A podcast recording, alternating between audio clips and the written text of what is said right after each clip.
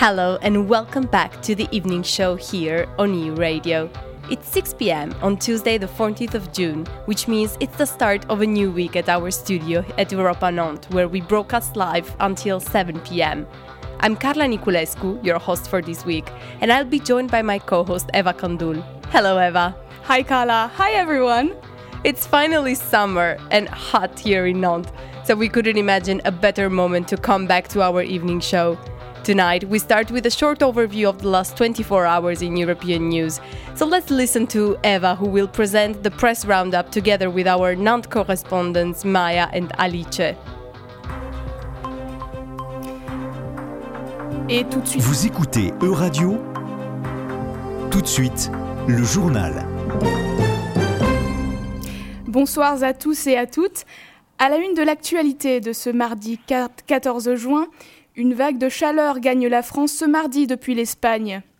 À la une également, Londres révise le statut post-Brexit de l'Irlande du Nord. Et puis on parlera des folles journées à Nantes avec le reportage de notre envoyé spécial Maya Chenietsky. Il fait chaud, très chaud en Espagne. Une vague de chaleur a envahi le pays hier et gagne la France aujourd'hui. Les fontaines ont été prises d'assaut et les villes ont tourné au ralenti lundi. Une vague de l'extrême à ce moment du printemps n'est pas normale, estime Ruben Del Campo, le porte-parole de l'agence météorologique espagnole LAMET.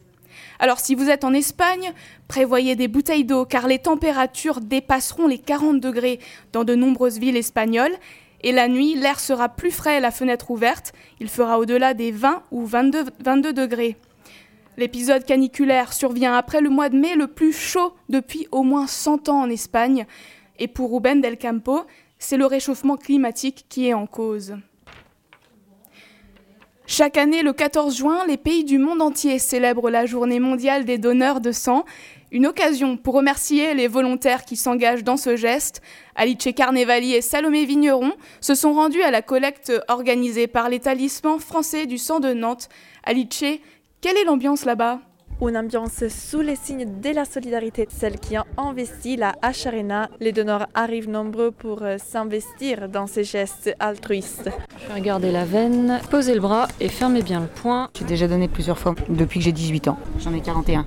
Premier don, oui. Il y a eu une communication au sein de mon entreprise, donc euh, ça m'a incité à venir. Et je commence la désinfection et je pique. Ça permet de sauver des vies et c'est assez simple à faire. C'est une petite participation à l'effort euh, collectif de santé. Cette année, la journée mondiale des donneurs de sang est encore plus importante en raison de la baisse des produits sanguins en stock en France. Les médecins Anne Vogelsberger nous décrit la situation. En Pays de Loire, on a un stock de 8000 poches et on aimerait être à 10 000. Il faut qu'on arrive à relever nos stocks pour euh, la période d'été. Quels sont les risques liés à cette euh, réduction? C'est de ne plus être en autosuffisance et ne plus pouvoir répondre aux besoins des malades. Cependant, la baisse des dons du sang n'est pas en tendance uniquement française. Selon l'Alliance européenne du sang, cette réduction s'inscrit dans un scénario régional où d'autres pays comme l'Italie et l'Espagne ont vu une baisse de leur stock en raison de la crise du Covid-19 et de la difficulté de se rendre sur les lieux de collecte. Si vous avez plus que 18 ans et vous êtes intéressé à renverser cette tendance, rendez-vous sur le site web de l'établissement français du sang. C'est une action généreuse, je dirais. Ça coûte rien. En plus, on a l'avantage d'avoir un petit sandwich quand on ressort. Et on quitte l'Hexagone pour se rendre outre-Manche, au Royaume-Uni, où Boris Johnson menace de créer une nouvelle crise entre le Royaume-Uni et l'Union européenne. Alors, il est toujours en poste après son vote de défiance de la semaine dernière, et son gouvernement tente de modifier l'accord du Brexit en introduisant des exceptions au protocole commercial qui régit la frontière entre l'UE et l'Irlande du Nord.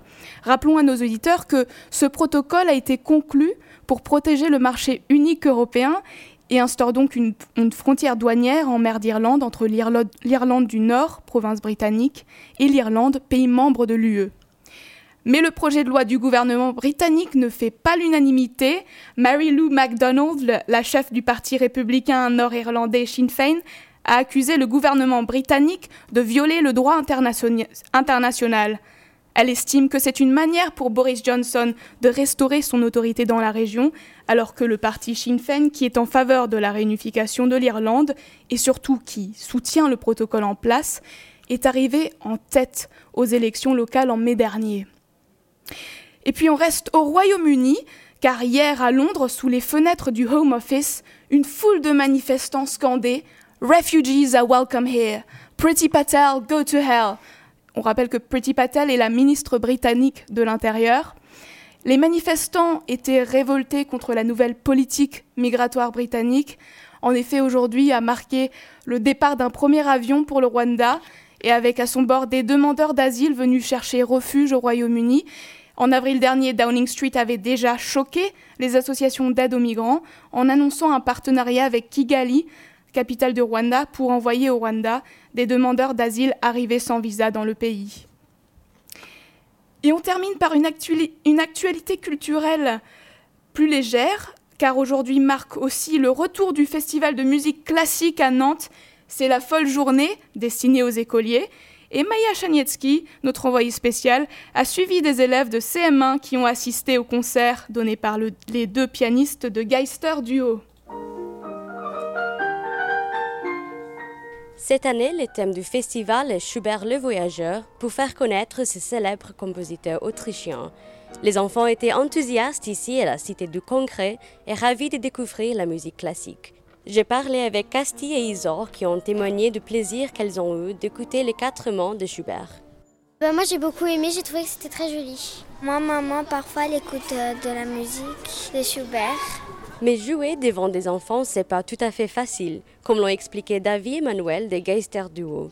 On sent qu'ils sont enthousiastes, donc ça c'est sympa. En fait, ce qui est difficile, c'est de trouver notre concentration à nous deux ensemble sur scène en même temps, parce qu'on entend vraiment beaucoup tout ce qui se passe sur la scène. Et c'est vrai que là, il y avait quand même beaucoup de bruit, parce que c'était des petits enfants, et sur des pièces un petit peu longues, l'attention, elle chute tout de suite. René Martin, le directeur musical du festival, voulait assurer l'accessibilité aux enfants, comme il s'est confié au micro de Carla Niculescu.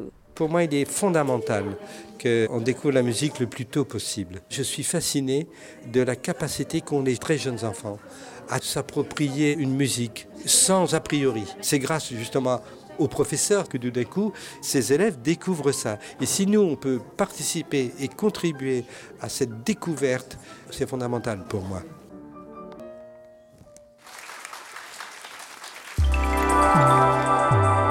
E-Radio, la météo. Et c'est déjà l'heure de la météo du vieux continent. Dans votre ciel européen, ce mardi 14 juin, un temps couvert à Édimbourg, mais du beau temps dans le sud du continent. Il fait 22 degrés à Porto et 32 à Athènes, alors j'espère que vous avez vos lunettes de soleil. Par contre, la situation est légèrement différente à l'est du continent. À Vilnius, mieux vaut rester chez soi, averses et rafales de vent sont prévues ce soir. Et puis à Nantes, votre antenne régionale de radio, les températures sont en hausse. Il fait 29 degrés et vous avez un peu de temps pour profiter du soleil qui ne se couchera pas avant 22h04. Voilà pour la météo de ce mardi. Excellente soirée. Merci Eva. Coming back to tonight's show, we have prepared lots of great things for you.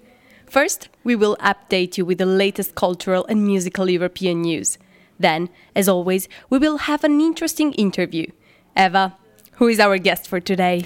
Today we have a very special guest.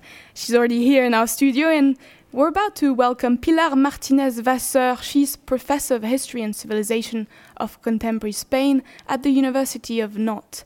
And together we'll, we'll speak about the place of women in the Spanish film, fest- film, film industry. Wow, that promises to be exciting, especially because Pilar Martinez is one of the co founders and co organizers of the Spanish Film Festival in Nantes. But before all that, let's kick off our European playlist with two songs. Next up is the song We Won't Lose Hope by the London based band Soothsayers. And second up is the song My, or Mother in English, by the jazz quartet Munir Hossan featuring Maro released last year. Enjoy!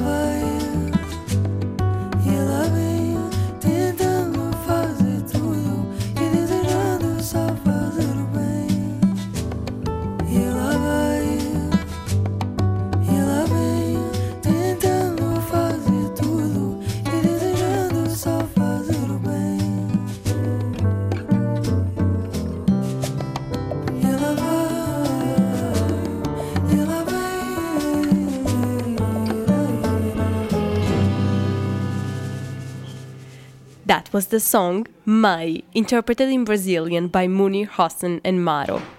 This is a song from Munir Hassan's third and latest album called Vientre, or Belly in English. But let's discover this incredible artist together. Munir is a Brazilian composer and bassist who has toured and performed in many countries. Inspired by traditional Brazilian culture, he mixes indigenous and African influences originating from the regions of Paraná and Bahia, as well as languages, including Angolan, Arabic, Italian, and indigenous Brazilian, which he actually speaks. If you look for soft jazz sounds and a well defined Brazilian mark, the album Vientre is what you need. Munir described it as an album of gratitude, admiration, and love to every woman on the planet. He's a true gentleman, ladies. There's enough choice for everyone. For more dynamic songs, listen to Descobertador or Meu Bonjour. For more chilled songs, check out Agua Mi Coco or A Dança dos Dedos. Now, it's time to explore other countries and music genres. Next up is a Scandinavian reinterpretation of a Brazilian bossa novas classic.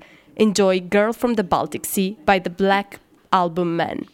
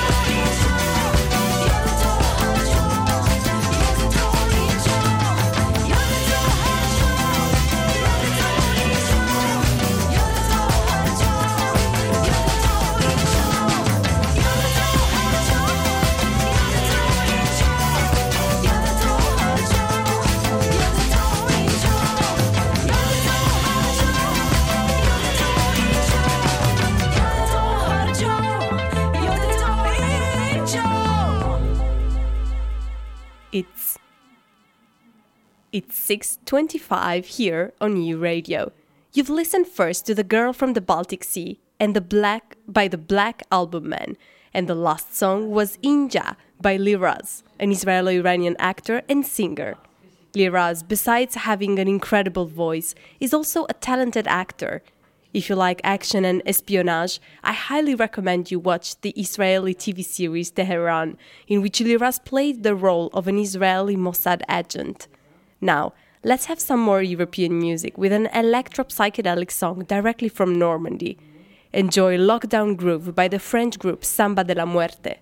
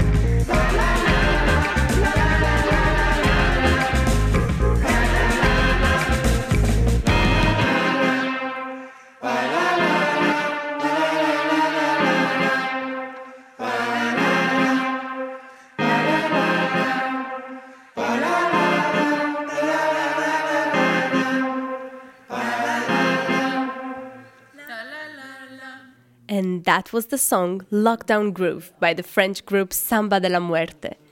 Now is the time for us to find out more about a one of a kind artist who is all the rage lately in Europe.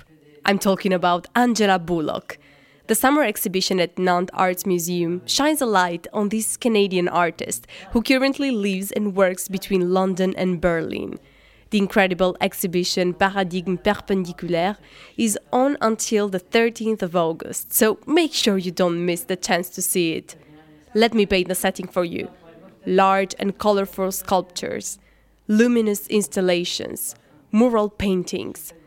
As a spectator, you'll pave the way through the patio, as if you were entering abstract woods full of secrets. But the best is yet to come. You'll feel a welcoming light coming down from the ceiling. When you look up, you'll see the star spangled sky, full of constellations. If you're scared of missing out one, on this one of a kind feeling, don't worry. Nantes is not the only place to be. Our Canadian artist has been the subject of numerous solo exhibitions in Lisbon, Rotterdam, Wolfsburg, and even Munich. So, see you soon traveling around Europe on the eternal quest for cultural inspirations. Let's continue our tour with a song from France. Listen to El Dorado by Kepa. Enjoy!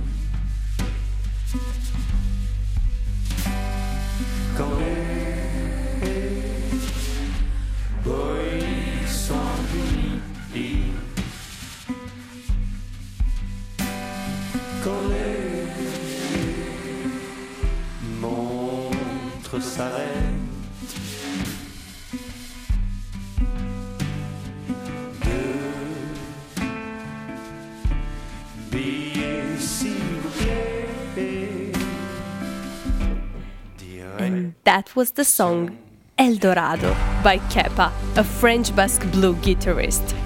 We'll have time for some more musical exploration later on, but it's now time for the most exciting part of the show. It's interview time. So over to you, Eva. Thank you, Carla. Ah, les femmes et le cinéma, ça n'a pas toujours été une histoire facile. hein. Aujourd'hui, quelques semaines après la soirée de clôture du Festival de Cannes, nous parlons ce soir de leur place dans l'industrie du cinéma et pas dans n'importe quel pays. En Espagne, car le cinéma raconte l'histoire d'un pays, mais aussi l'histoire des femmes et de leur place à l'écran. Notre invitée ce soir est la directrice du Festival de cinéma espagnol à Nantes. Bienvenue Pilar Martinez-Vasseur. Merci d'avoir accepté notre invitation dans The Evening Show. Muchas gracias por haberme invitado. Gracias, Eva. Vous êtes directrice du Festival espagnol à Nantes depuis sa création. C'était il y a 31 ans. Oui. Est-ce que vous avez constaté une évolution dans la place des femmes dans le cinéma espagnol? Alors, il y a une place derrière la caméra, bien entendu. Et dans les années 90, il y avait une poignée de réalisatrices. Donc, on ne va pas énumérer pour pas faire une sorte de liste qui ne parlerait pas aux auditeurs. Donc, je nommerai Pilar Miró, Josefina Molina. C'est des réalisatrices qui commencent à faire du cinéma dans les années 80, après la mort de Franco. Et déjà, elles racontent des histoires qui se démarquent par rapport aux histoires racontées par leurs collègues mas- masculins. C'était la période de la transition, de la movida, mais c'est un cinéma assez réaliste qui plonge dans l'idée que ces femmes qui arrivent dans la nouvelle démocratie, et certaines vont avoir des postes importants en politique, elles vont avoir un rôle à jouer et qu'elles vont décider, par exemple, quelque chose qu'on voit dans le cinéma d'Almodovar souvent, elles vont décider de la maternité, de porter un enfant toute seule et en même temps de prendre des postes de responsabilité dans un monde très masculin et phallocratique. Donc il y a des histoires différentes en fait qui sont, qui sont racontées. C'est ce que vous, vous avez constaté. Les thématiques qui sont abordées par les femmes réalisatrices sont différentes. sont différentes déjà dès les années 80, mais il est évident que c'est, je pense, euh, à partir des années 90, qu'il y a un mouvement très important dans le cinéma espagnol, réalisateur-réalisatrice. C'est euh, cette décennie des années 90 qui voit arriver Fernando León de Aranoa, Alex de la Iglesia, Isabel Coixet, Iciar Boyain, toute une pléiade de réalisateurs hommes et femmes qui s'installent dans une façon de parler du cinéma qui est différente de ceux qui les ont précédés, par exemple Mario Camus, Carlos Saura, Bardem, Berlanga, etc. C'est une génération qui est née après le franquisme, qui n'a pas de, compte à rendre avec le passé et avec la guerre civile. Et les histoires qu'ils vont raconter, elles et eux, ce sont des histoires qui sont plongées dans le temps présent dire que c'est un cinéma social, il faudrait quand même nuancer beaucoup, mais c'est un cinéma de rue. C'est un cinéma, Fernando León de la Noa et Boyain parlent très souvent d'un cinéma à ras de trottoir. C'est-à-dire voir comment les gens vivent, pensent. C'est un cinéma qui va vers les quartiers des grandes villes, qui parle des ruptures générationnelles. Un thème qui est récurrent dans le cinéma espagnol, qui est la question de la famille, du rôle de la mère. Donc, c'est aussi une nouvelle famille qui apparaît dans ce cinéma des années 90. Et c'est un cinéma qui, dans leur dialogue, c'est un cinéma de l'oralité. C'est-à-dire que ce sont des cinéastes, et on peut voir les bons patrons bientôt, ce sont des réalisateurs qui écrivent, sont des écrivains en même temps, des scénaristes qui écrivent leur dialogue d'une façon extrêmement précise. Et ça donne l'impression que les acteurs sont en train d'improviser. Hmm. Donc ça, je crois, c'est une avancée importante. Et aussi, ce sont des réalisateurs, et Alex de la Iglesia était vraiment un exemple à lui tout seul. Ce sont des réalisateurs qui ont à cœur de, parler à un public. C'est-à-dire, ce sont des réalisateurs qui ne font pas de cinéma pour eux-mêmes, comme la génération précédente. Ils faisaient des films, mais il n'y avait pas euh, une préoccupation pour la réception de leur cinéma. Ils faisaient du cinéma, mais ils n'allaient pas souvent au festival, ils ne voyaient pas après les films, ils faisaient le suivant. Là, ils sont très, très, très préoccupés par le public.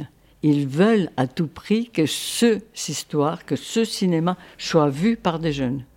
Et ça, ils sont vraiment très attentifs à la sortie de films, aux recettes, et non pas du point de vue économique, parce qu'ils ont besoin de relais.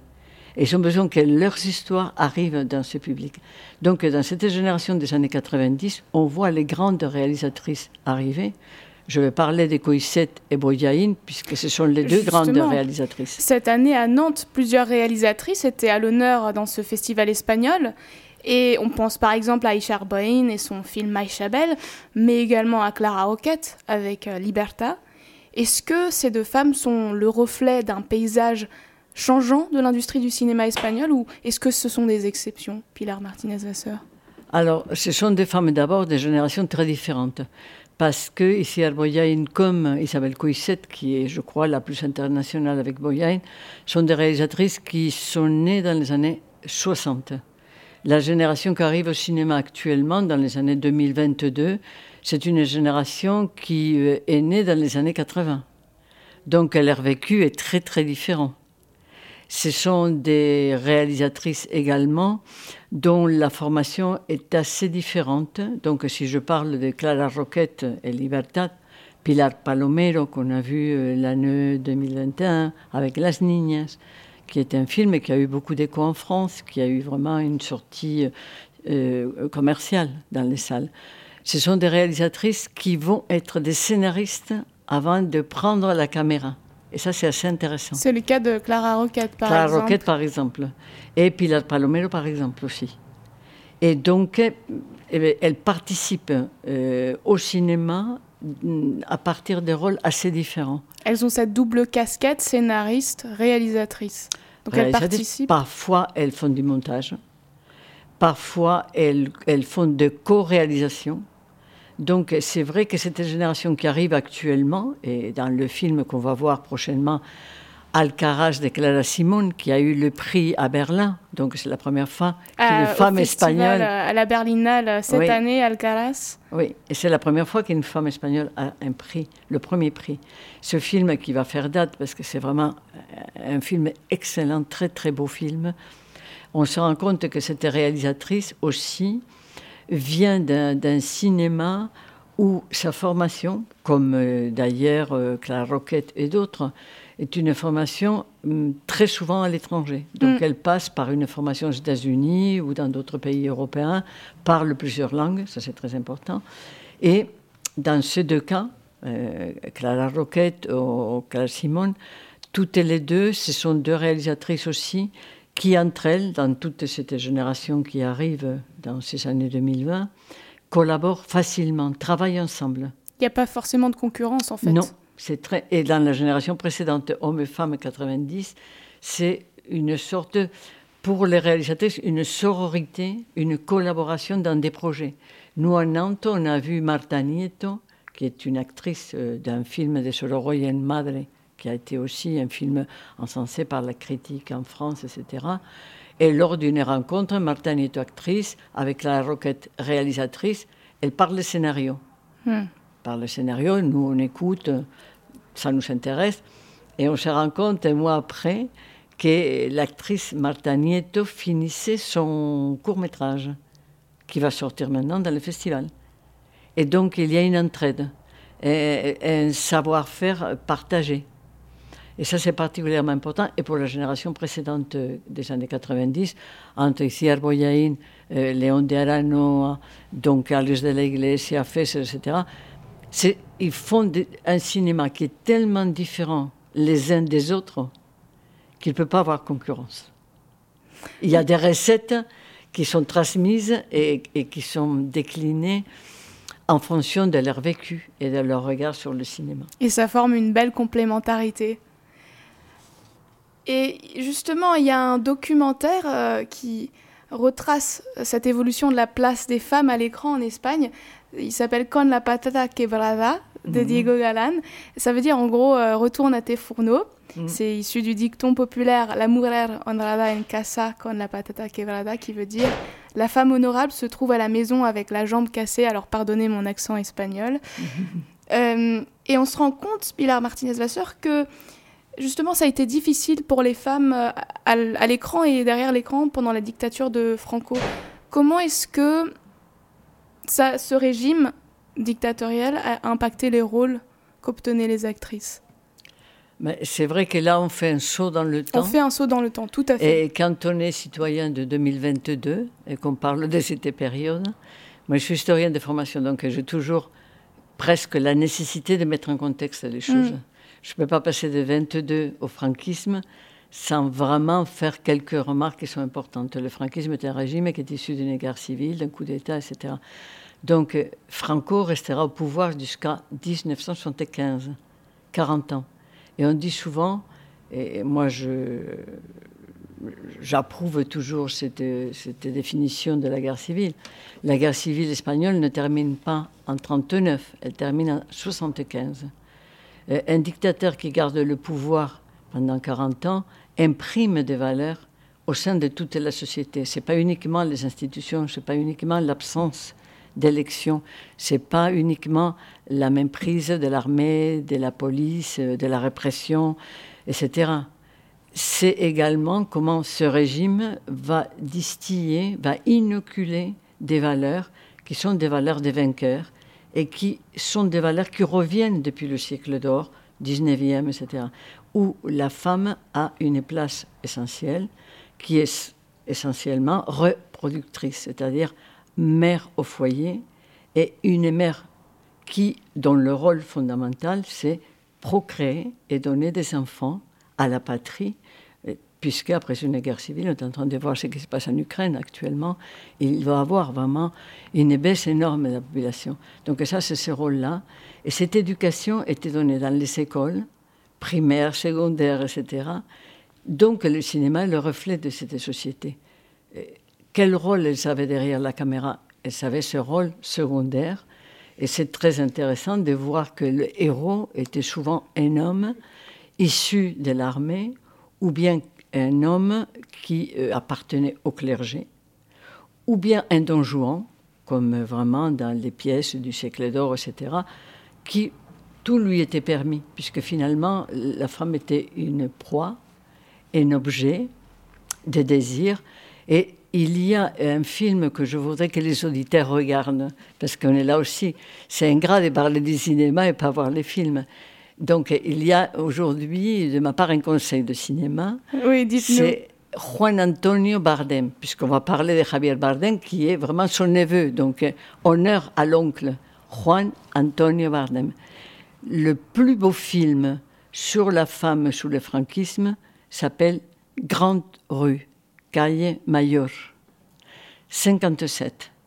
Dans ce film, Bardem, sous la censure communiste, donc persécuté par le régime, interdit souvent des réalisations, puisqu'il y avait toujours des gens de la sécurité qui assistaient au tournage, fait un film dans lequel on voit le drame de la femme espagnole célibataire qui arrive à un âge où personne ne va vouloir d'elle, qui n'existait pas puisqu'elle ne sera jamais mère, et qui nous renvoie à Federico García Lorca, le grand poète assassiné pendant la guerre civile, avec une pièce de théâtre qui est extraordinaire et qui est Dierme, le drame de la femme qui n'enfantera pas.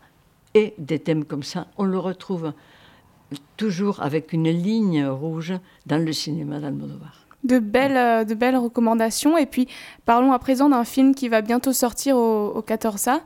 Euh, c'est un Buen Patron, réalisé par Fernando León de Aranoa. Et Javier Bardem, justement, y incarne un patron sans scrupules. Quel, euh, quel rôle est accordé euh, aux femmes dans ce film, Pilar Martinez-Vasseur A priori, donc, je ne vais pas non plus dévoiler le film, parce que je crois que pour ce mois de juin, il faut aller voir ce film en période électorale.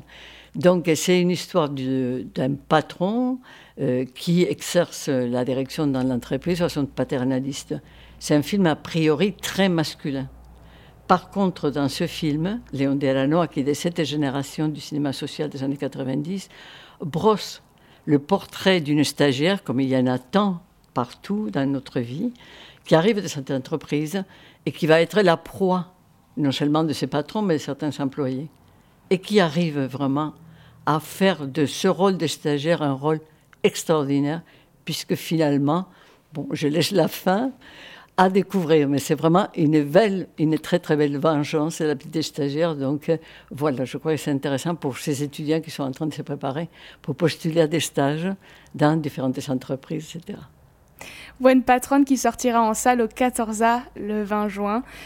Merci beaucoup Pilar Martinez-Vasseur, co-directrice du Festival de cinéma espagnol de Nantes. Vous nous avez régalé avec euh, cette question de quelle place on accorde aux femmes dans le cinéma espagnol. Merci. Gracias a todo el equipo y buenas noches, no, buenas tardes. Thank you, Eva and Pilar Martinez Vasseur, for that great conversation about women in the Spanish cinema. And I would add also for presenting this beautiful movie, El Buen Patron. Sticking with culture, let's explore some more music now. Next up is the song Hen Nude by the Dutch band Don Melody Club. Enjoy.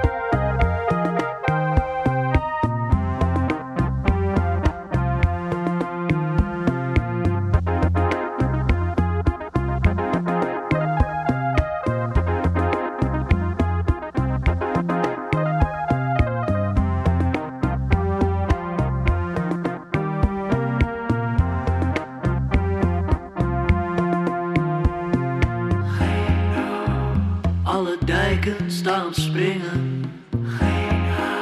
De aarde warmt zich langzaam op. Geen nood. Kilometers jungle branden.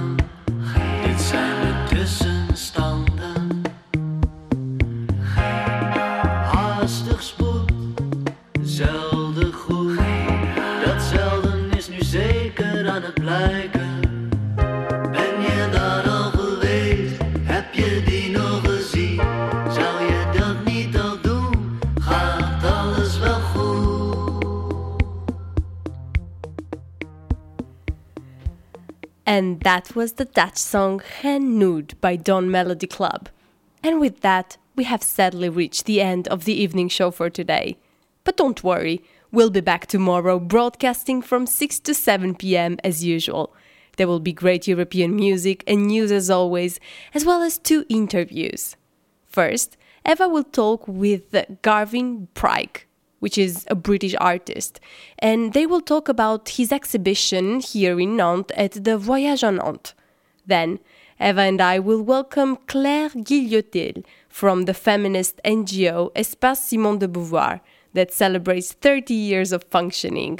So make sure you tune in to learn more about feminism, advocacy, but also art.